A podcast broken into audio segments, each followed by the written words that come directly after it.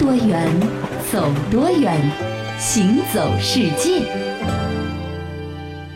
行走世界，大家好，我是一轮。各位好，我是贾云。今天啊，我们先来和各位说一个，其实呢，说熟悉也熟悉，说陌生呢也确实陌生的国家。嗯，这个国家的名字呢叫做阿曼。嗯，大多数的中国男生对阿曼的了解呢，可能就是停留在世界杯的这个预选赛的阶段啊，是和中国男足的几次较量当中了。嗯嗯。那么除此之外呢，可能我们对于阿曼这个国家来说呢，是没有什么概念的。没错啊，甚至很多人可能连它的地理位置也不是太清楚。嗯，但其实啊，阿曼和中国的关系啊，除了这个体育，除了世界杯之外，还是有着非常密切并且久远的联系的。是的，在一千三百年前呢，阿曼有一个航海家叫做阿布奥贝德，和他的同伴就驾驶着双桅帆船从塞拉莱出发，仅凭风力和日月星辰的导航呢，经过了两年近万公里的航行，就抵达了咱们现在的中国广州这个地方，开辟了阿拉伯和中国之间的海上丝绸之路。这个《一千零一夜》中的航海勇士辛巴达呢，就是以阿布奥贝德为原型所塑造的一个故事形象。那又过了七百多年，咱们中国的郑和下西洋的时候呢，其实当时也到过阿曼这个地方。对，那说到阿曼呢，它的这个气候啊是属于非常分明的。嗯，每年夏秋的季风季节里面呢，来自于海上的东南风啊，就会如约的光临阿拉伯半岛南部的这片海岸。嗯，水汽啊也会为这里带来翻天覆地的变化，几乎就是在一夜之间，阿拉伯半岛南岸呢就会因为水汽而变得是绿树成荫，泉水流淌。嗯野生动物啊多到叫不出名字。但是季风一旦过去，这里又会变成荒漠，所以啊，真的是一个天一个地，差别非常的明显。而且在一片土地上呢交替的出现，对吧？嗯那么在十九世纪的时候呢，英国人啊，当时呢正在世界上四处忙着殖民。阿曼呢，它地处海上航路的一个要冲，把守着连接红海和印度洋的霍尔木兹海峡。这对依靠海洋管理广大殖民地的英帝国来说呢是非常重要的。当时啊，整个阿曼这个国家呢是在赛义德家族的控制之下的，而亲英的赛义德家族成员赛义德本苏坦尔呢，当时就得到了英国人的支持，从兄弟的手中取得了皇位。从此呢，赛义德家族和英国王室的关系呢，一直是非常的紧密的。对，那之后呢，在赛义德本泰穆尔的统治之下，阿曼呢转向了全面的保守。嗯，这位君主啊和上一位不一样，这位君主呢是生性多疑、专横，对二十世纪的新玩意呢是心怀畏惧的。嗯。那一九六零年代啊，为了不让国民受到现代思想的所谓的侵害，嗯，阿曼全国只有三所男生小学。哦，学生加起来一共只有九百多个，他禁止人民穿西式的皮鞋，或者说骑自行车，嗯。甚至啊禁止使用手电筒或者戴墨镜。啊，就是一切现代化的东西他恨不得都不用。是，据说呢，他的汽车啊就从来不加油，嗯。每次出行呢是让后面的奴隶啊推着走的。哦，不过现在呢，这位泰莫尔的君主的故事呢，是成为了阿曼旅游业者必备的导游词，用猎奇啊来吸引对此一无所知的游客。嗯，就觉得特别搞笑啊！哎这几十年前呢，还有这么一出呢。嗯那现任阿曼的苏丹，也就是这个国家元首呢，是卡布斯本赛义德，那也就是泰莫尔的儿子。这卡布斯呢，幼年呢就被送到英国一家私立学校去学习英语和英国的历史。毕业之后啊，卡布斯呢在世界各地呢旅行了三个月之后，才回到阿曼的老家。虽然说他是一位虔诚的穆斯林，但是呢有着强烈的现代意识。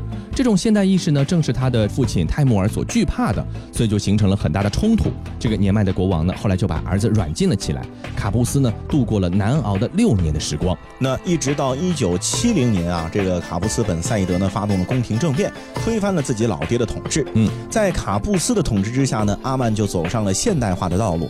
二十年之后啊，阿曼学校学生的数字呢，从前面的九百个达到了三十五万，嗯其中还有十六万是女生。不过啊，和这个土耳其、突尼斯等等非常世俗化的伊斯兰国家相比呢，阿曼其实还是显得是比较的固守很多传统的。哎，可能是和现代化接轨的这个日子呢，相对来说比较的晚一些啊。哎呃，但是不管怎么样，都是在一个变化的过程当中。嗯，那今天如果你到阿曼去旅游啊，在塞拉莱的市场上，你会发现啊，售卖的纪念品呢，基本上都是中国制造的。但当地有一种特殊的东西是其他地方造不出来的，嗯也是一个特色，就是一种叫做乳香的香料。哦，那世界上其实有不少国家呢都产这个乳香这种香料，但是在阿曼的佐法尔省出产的乳香呢，被公认是全世界最好的。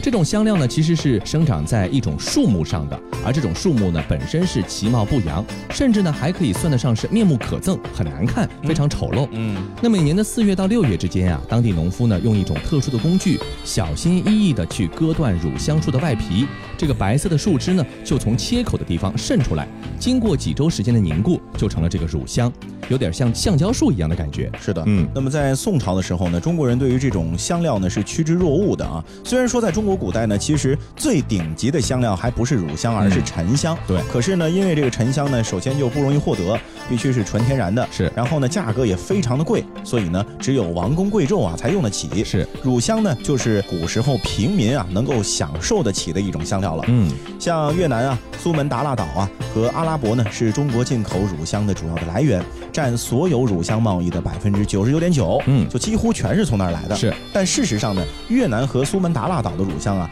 其实也都是从阿拉伯运过去的。是，有些呢是属于海盗从过往的这个船只劫掠过来的，嗯。有些呢是通过正常的贸易购得的。嗯，比如说，在北宋初年的时候啊，中国进口的乳香呢就达到了数十万斤，在泉州和杭州的港口啊，等待卸货的这个乳香船呢是洲际浮凑，望之不见其首尾、嗯。啊，就是船山船海到处都是货船。没错。那么阿曼啊，古时候啊和中国的贸易呢，主要是以乳香为这个主要的贸易品的。嗯那今天呢，阿曼作为一个阿拉伯地区的国家呢，其实它的石油的资源也比较的丰富啊。对。但是说到这个石油吧，我们在生活当中啊，除了我们的汽车要加油之外，嗯在体育赛事的时候，经常会以加油这样的一个口号去鼓励运动员能够再创佳绩。那关于加油这个口号是怎么来的呢？其实有很多的不同的传说版本。版本一。一九零七年世界汽车拉力赛中，恩佐·法拉利先生胜利在望，车子却快没油了。他责备工作人员为什么不加油，观众不明所以，却跟着大喊加油。哼恩佐·法拉利，一八九八年出生，一九零七年他才九岁。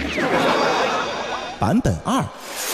加油本是榨油作坊里的劳动号子，几个人喊着号子，撞钟那样的一用力，榨出的油就接近接油的容器里。这个说法也不足为信，因为它来自一本小说《杜撰》出来的。版本三。这个词是东北大学流传出来的。东北大学建于一九二三年，此前另一个学校已经在说加油了。那另一个学校究竟是哪个学校呢？就是清华大学。嗯，在一九二一年的清华大学校刊上刊载了一篇文章，嗯，文中呢称“加油”这两个字啊是清华同学中的俚语，嗯啊，尽管从这一记载呢还是没有办法看出清华学生当时说加油的用意啊，但是，一九二四年清华校刊的一篇报道，天天加油，清华篮球素负盛名，就很快的把它和体育比赛的助威关联起来了。是的。那至于这个加油口号的起源呢，在一些清清华学生的回忆录中呢，其实也曾经有所提及的。据说啊，当时清华学生呢常常觉得这食堂的油水不够，就四处高呼加油加油，来换这个伙计啊给菜盘里添一些油，以增加一些油水。后来呢，在全校的运动会上，就有人偶然的喊出了加油这个口号来。这凭借着本来就在清华同学中已经有广泛基础的加油的口号呢，它就成为了校啦啦队的一个标准口号。后来啊，加油的这种助威方式呢，是通过校际运动会的这样的一个途径传播到其他学校去的。嗯，不过呢，从当时留下的文献资料来看啊，这种传播的速度呢，却是相当缓慢的。对，校园和校园间的传播呢就很缓慢了。那大学之外呢，加油这个词儿的流行就更加的迟滞了。嗯，二十年代末啊，当时大公报呢只有在报道学校体育比赛的时候，才会提到赛场上同学大呼加油的情况，影响呢是非常有限的。社会上的体育赛事呢，使用的助威词啊，仍然是英语的词汇。嗯，英语的这个词汇是什么呢？叫做 ra ra，是这两个词，其实是一个象声词了。嗯，这中国传统的助威方式呢，其实我们知道，古代都是用击鼓和摇旗呐喊的方式来进行的。嗯，其实没有专门的助威的词汇。对，那近代的体育赛事啊，从西方传入之后呢，这助威的方式呢，也是配套一起引进了，包括助威的时候喊的这个 ra ra ra，这个 ra ra 什么意思呢？就是后来这个啦啦队得名的一个原因、哦啊，其实是音译过来的。嗯，那么它的这个拼法呢是 R A H，有的时候呢 H 呢，因为它没有发音就被被省略了。所以说，这个啦啦队呢，其实是当时西方人的一种加油方式。对，而真正让加油走出校园的，最终取代这个 ra ra 成为主流助威用词的呢，是当时的一些共产党党员们。嗯，一九三零年十一月十号，共产国际远东局给中共中央政治局的信中呢，有一句：应当采用另外的办法，给地方上来的负责同志充电加油。嗯那么这个是目前能够查到的中国共产党使用“加油”一词的一个最早记录。中国共产党是加油的这个开山鼻祖。没错啊，那么只用了几年的时间呀、加油”这个词儿呢，就在干部之中呢变得非常的流行了。比如说他们在对下属进行讲话、提要求的时候呢，经常会哎你们要加油啊，对吧？那么还有回忆录提到啊，说红军当时过大雪山的时候呢，周恩来同志呢为大家打气啊，说的就是“同志们加油啊”这样的口号啊。此外呢，在面向群众宣传的顺口溜的时候呢，也不难发现加油的身影。举例子来说啊，这一九三五年的时候，红军呢过贵州省仁怀县的时候呢，宣传队演出的节目里面呢就编制了一个顺口溜，就是这么唱的：同志们，快加油！不怕脚痛汗水流，飞到仁怀打白狗，胜利捏在手里头。那凭借着这样的推广呢，“加油”一词呢就变成了社会的流行啊，最终成为体育比赛助威的必须词汇呢，也就不是什么难以理解的事情了。嗯，当然了，和直接出自英语的这个 “ra ra” 相比啊，它本身呢也要接地气很多。嗯，当时啊，这个生活在农村的老百姓呢，就很容易明白加油的这个效果，因为油在他们生活里啊是件难得又美好的事情。这 “ra ra” 的谁听得懂到底什么意思啊？是 like a small boat on the ocean, sending big waves into motion. Like how a single word can make a heart open. I might only have one match, but I can make an explosion. And all those things I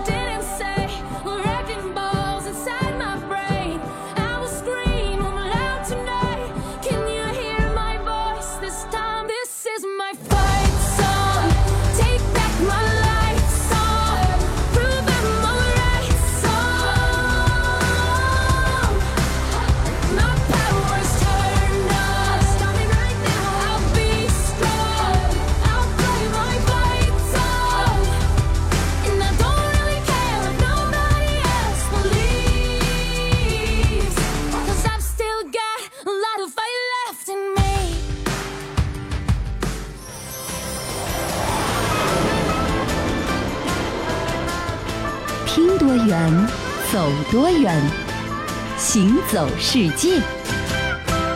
欢迎继续回到《行走世界》，大家好，我是一轮。各位好，我是贾云。你知道吗？除了比赛喊加油，嗯除了汽车加油，加油啊，还在生活当中充当的另外一层意思，什么意思就是？一般肚子饿或者缺少能量的时候啊，给人加油，其实也是可以用加油来说的。哦，啊，而且这个加油的对象呢，一般啊都是甜品，为什么呢？嗯主要就是因为甜品能够快速满足人类对于糖分和能量的需要，是同时呢还能够带给大家幸福感。所以有的时候在逛超市的时候啊，呃，如果说你身边有同事或者女孩子跟你说我想加个油，嗯这意思呢不是去加油站，嗯而是买个甜品。是吧？嗯，但是你发现没有，现在很多人啊去逛甜品店呢，倒不是说为了加油这个目的，啊而是冲着一些奇奇怪怪的食品去的。哦还真觉得挺有意思的，对吧？对对对对比如说啊，什么椰果啊、啊西米啊、仙草啊这些东西。如果说你是一个比较合格的吃货，一定要弄清楚这些所谓的甜品到底是个什么东西。我们先来说一个比较常见的啊，哎叫椰果。哎，很多人啊想的可能这椰果嘛，基本上跟椰子是一回事儿吧。嗯但其实啊，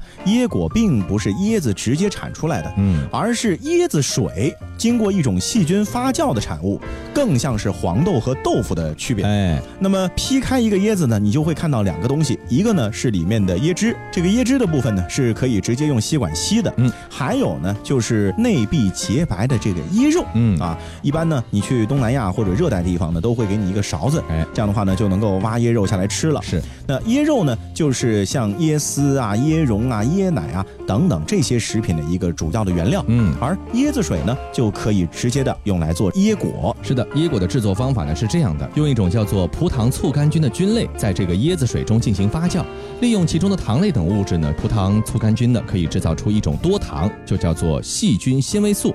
那这些细菌纤维素呢，在生产的过程当中呢，它是浮在椰子水表面的。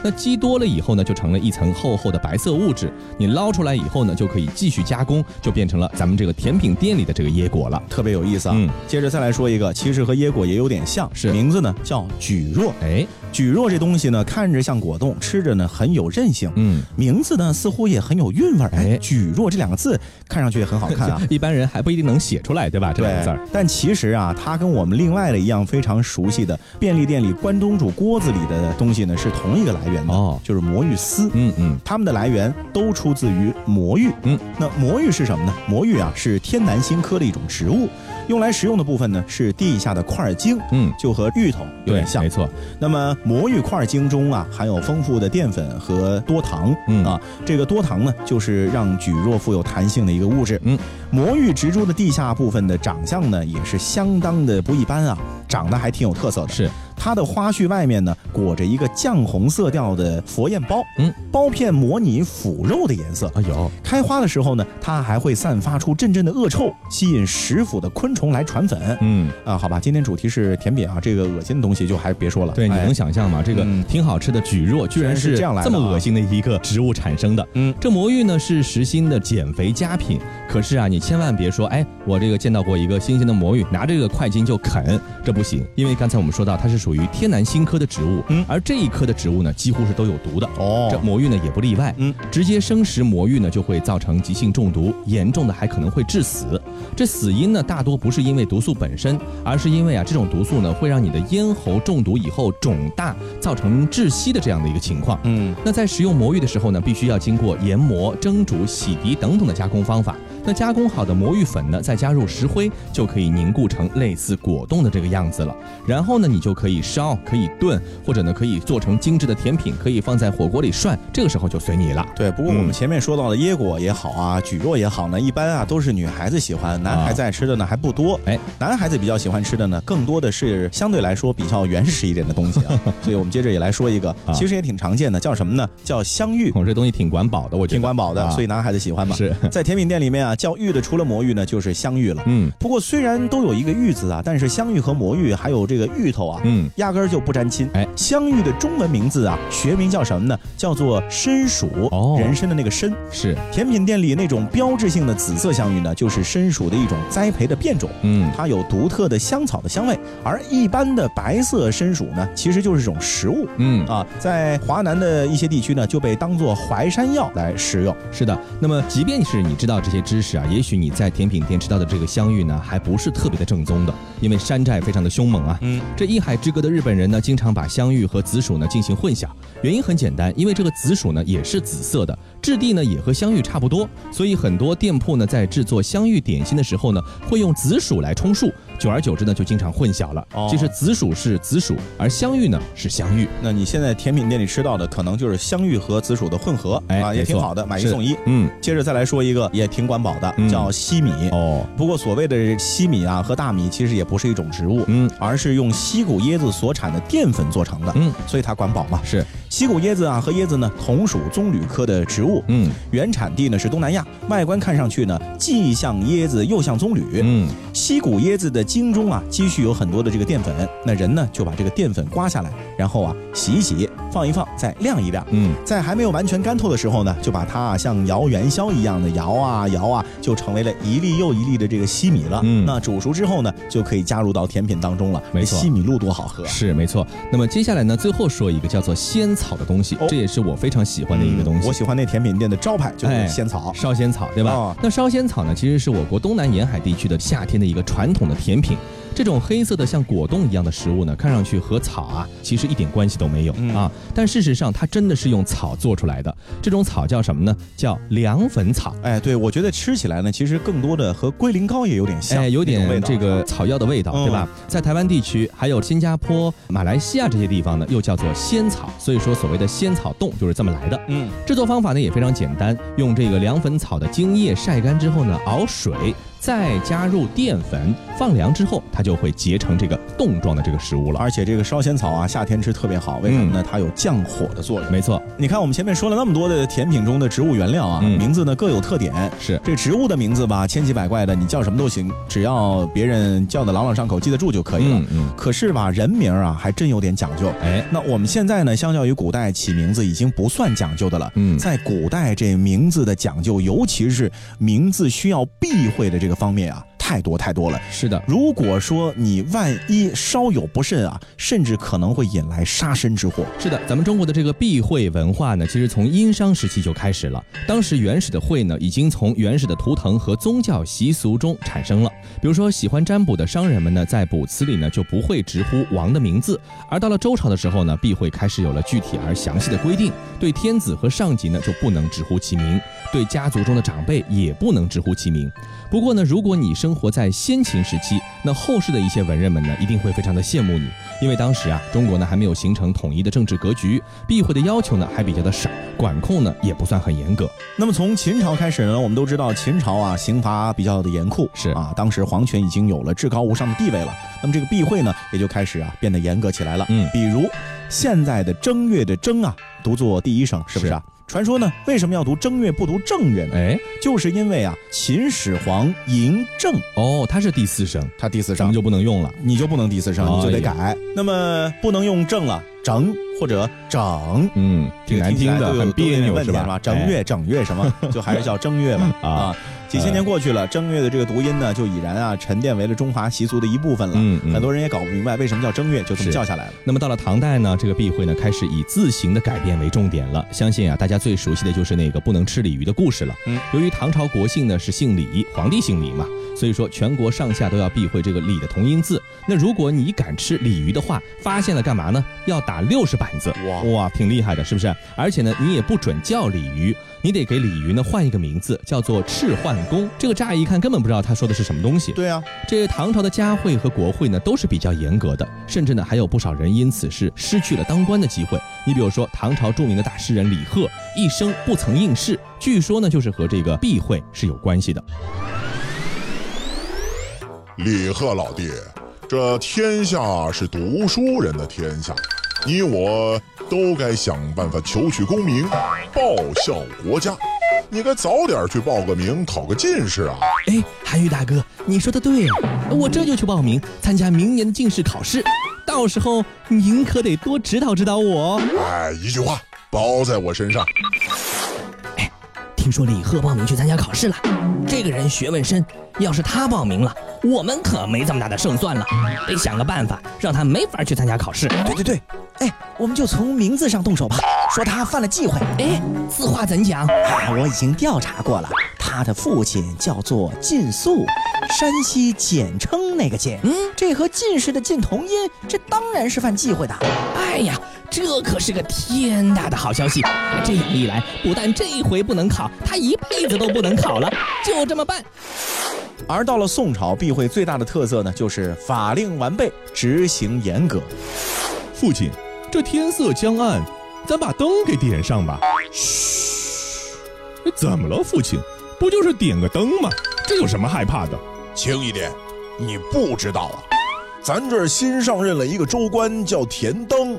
他刚上任就命令百姓，呃，不但不能提他这个名字，连相近的字音的词也不能说。谁要是触犯，必受重罚呀！哎，那如果真的要说到，呃，灯该怎么办呢？哎，前几天我和乡里乡亲都商量了一下，说到灯的时候，以后就统一改成火吧。哦，难怪前几天看到元宵节张灯的公告上写着本周一例放火三天，我还以为是写错了呢。唉，这可真是只许州官放火，不许百姓点灯啊！看来只许州官放火，不许百姓点灯，其实就是和这个避讳有关而来的一个文化，不是说州官去放把火，是是就是州官点灯的意思啊。哎。是的，这明代的时候的避讳制度呢，是从永乐年间以来呢，一直都是比较宽松的。嗯，无论是民间还是皇室呢，都是如此。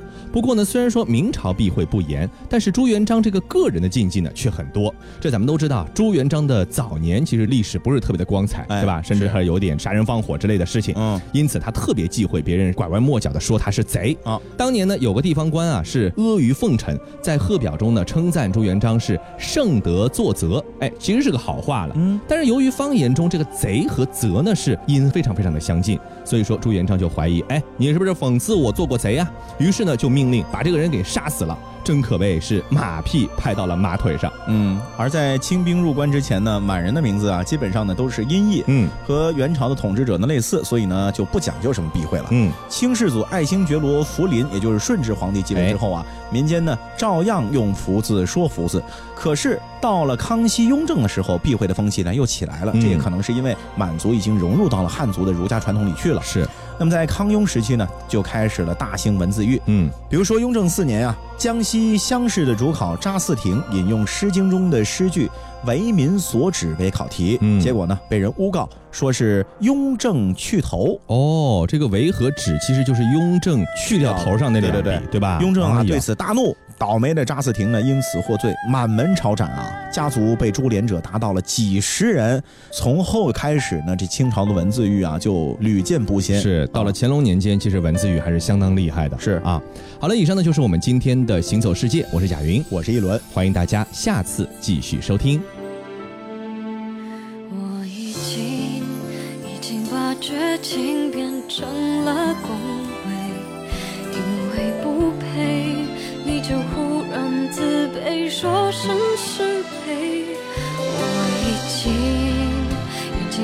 沉默变成了忏悔，无路可退，只能无言以对。分手伤了谁？谁把它变美？我的眼泪写成了诗。